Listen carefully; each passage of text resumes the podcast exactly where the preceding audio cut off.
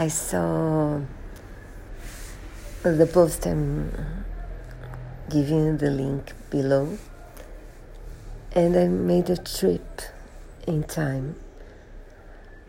Because my grandmother, in the post, the guy says that he's entering a second-hand uh, bookshop, and if he doesn't reappear in less in three days, please give him news.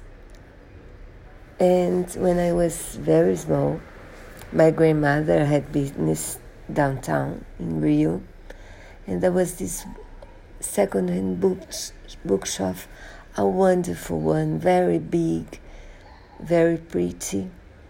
She left me there, went uh, for her business.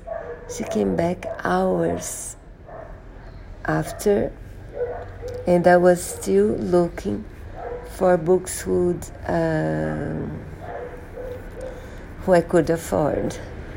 So I made a trip. I miss my.